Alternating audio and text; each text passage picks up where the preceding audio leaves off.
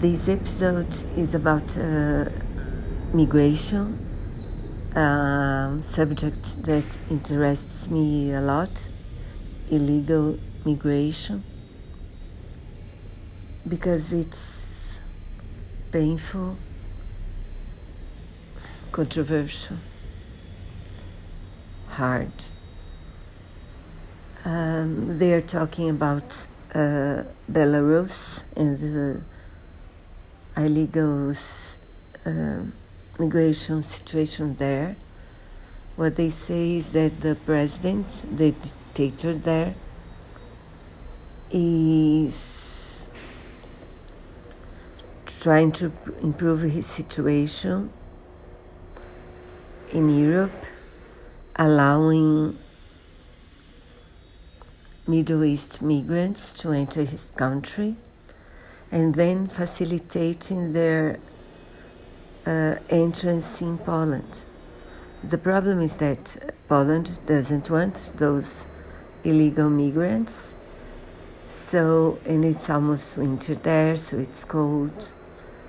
The humanitarian situation is terrible,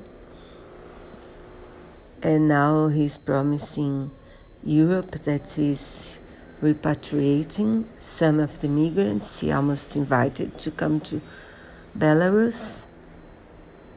And who knows what will happen to the others. And what interests me and also makes me suffer is that uh, I think the, those migrants they know they are illegal, that they think the risk is worth it. The the dictator is trying to get the same advantages the dictator in Turkey is getting, keeping ref, uh, mig- illegal migrants from Europe in Turkey. The, in camps. And so Europe doesn't want illegal migrants. And how do they prevent those illegal migrants to come? And those,